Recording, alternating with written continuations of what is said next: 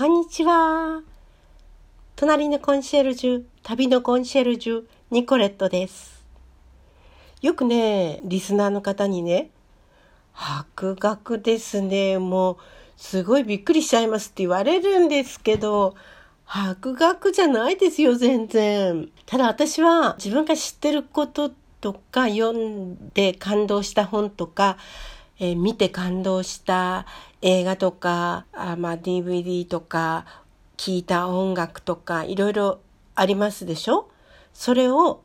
まあ、一つは Facebook という SNS、あるいは Instagram もやってるんですけどね。それで、あの、伝えていくっていうことはしていますけれども、まあ、それは防備録というか、忘れないように。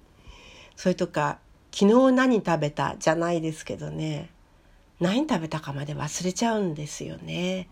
だから日記のつもりで書いてるっていう人って割とたくさんいらっしゃるんじゃないですか？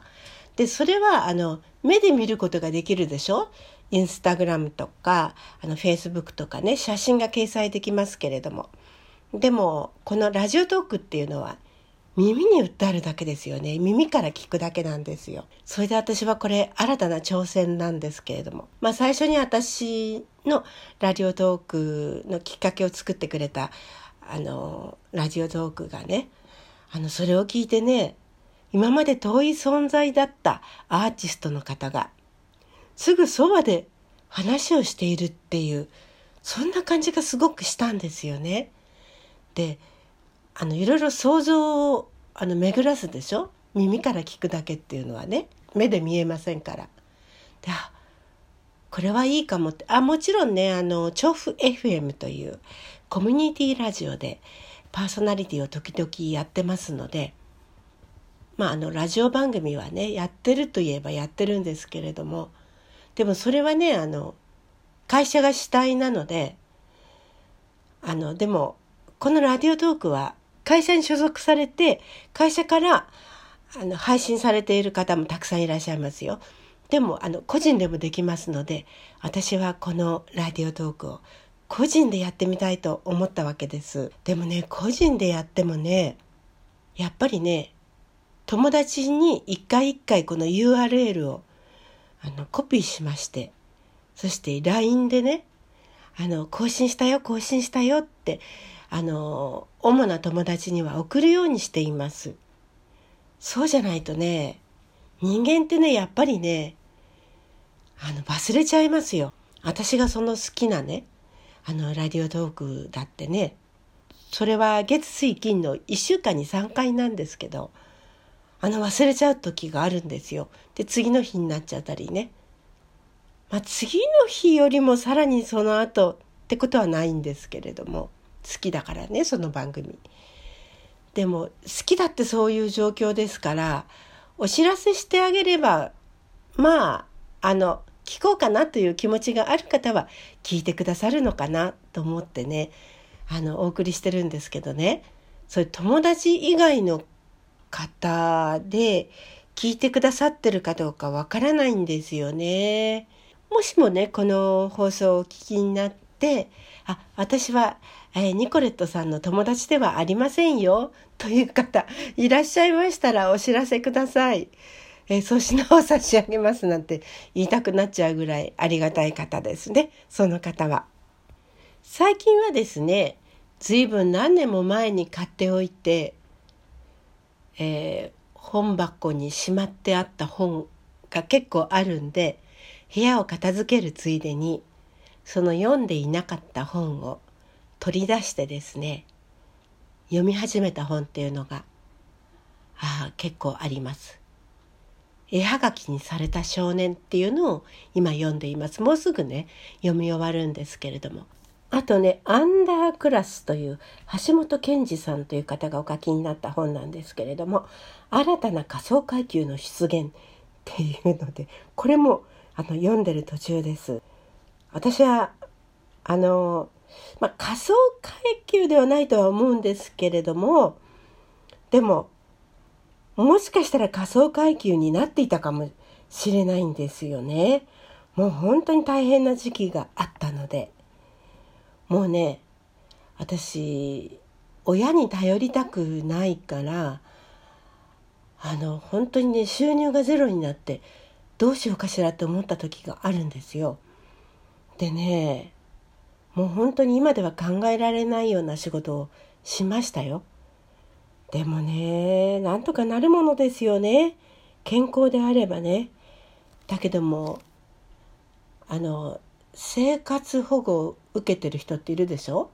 でもね生活保護を受ければいいのにって思ったりするでしょ？でも生活保護を受けたくても受けられない人もいるんですよね。あなたいくらでも働けるでしょ？生活保護なんてそんな簡単には出ませんよって言われてそれで働けなくて亡くなった方とかねそういう方の話を聞くとですねやっぱりちょっと大変な社会だなって思いますよね。まあある人はその生活保護を受けてる人のあの受給される額って自分の給料より高いですよって。なんかすごい矛盾を感じますなんて言ってる人がいましたけれどもね。私もあの医療関係の仕事をしている時にクリニックの受付だったんですけれども子供さんがねあの喘息か何かで発作を起こすといつもいらっしゃるあの若い方がいらっしゃったんですけれども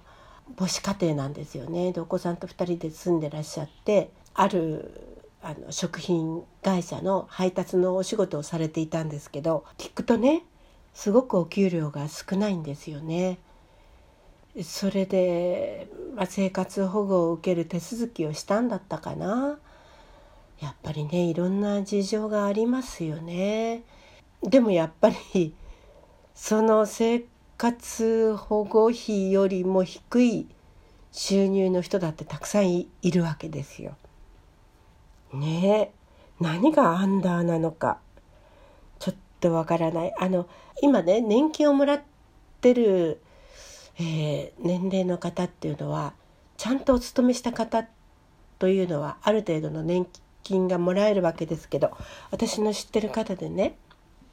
あのやっぱりあの離婚されてそれで一人で暮らしていらっしゃって